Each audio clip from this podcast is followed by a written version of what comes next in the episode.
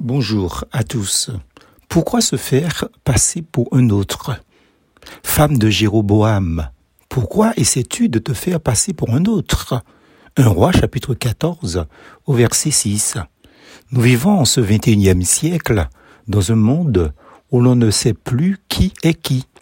Le maquillage ainsi que la chirurgie esthétique ont pris une telle ampleur sur le réel qu'on ne sait plus si le nez, les yeux, la bouche, les cheveux, les oreilles, les doigts des ongles, des pieds et des mains sont, entre guillemets, d'origine.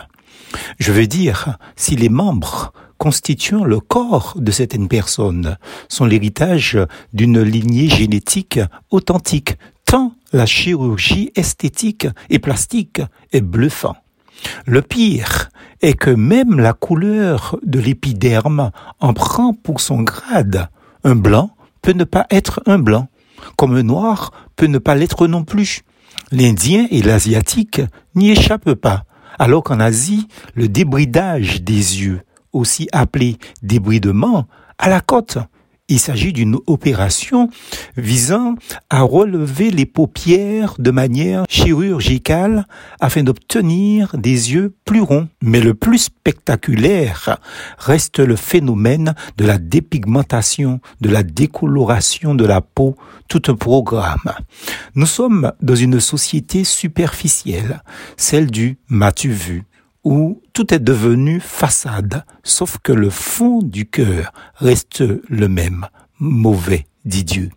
Gare donc aux adeptes de la beauté physique comme le seul critère de choix dans le mariage.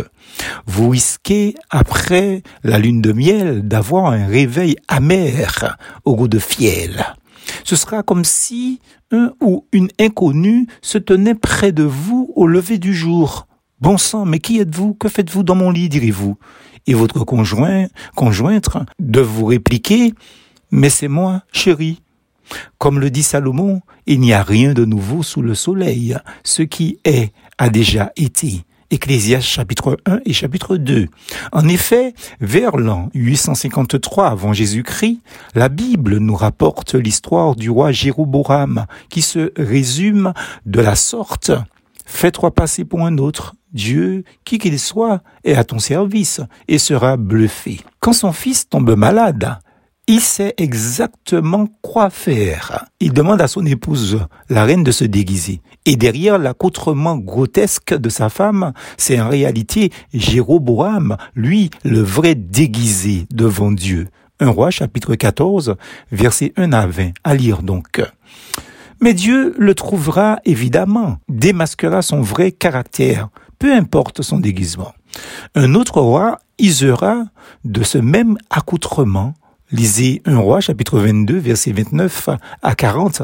Afin d'éviter le jugement de Dieu, il n'en sera rien, il décédera par une flèche, entre guillemets, hasardeuse, soi-disant, qui viendra s'enfoncer dans le défaut de sa cuirasse. Revenons au roi Jéroboam. Par ce verset, l'apôtre Paul résume à lui seul la vie de ce roi. Considère donc à la fois la bonté et la sévérité de Dieu, disait-il dans Romains chapitre 11, verset 12. En effet, premièrement, par la bonté de Dieu, Jéroboam a tout reçu.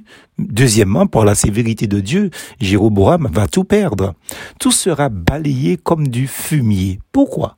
Parce qu'il a refusé de répondre à la bonté de Dieu. Il a investi dans le court terme des hommes, sans prêter attention au long terme de Dieu.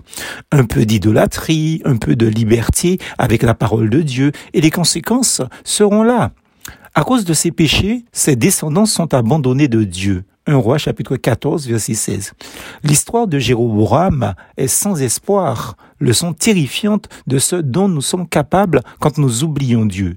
Et nous, investissons-nous dans le m'as-tu vu pour plaire aux hommes? Sera-t-il dit de nous, et un jour à nous, que nous avons perdu, gâché notre avenir et celle de notre famille en ayant bâti sur du sable, sur du superficiel?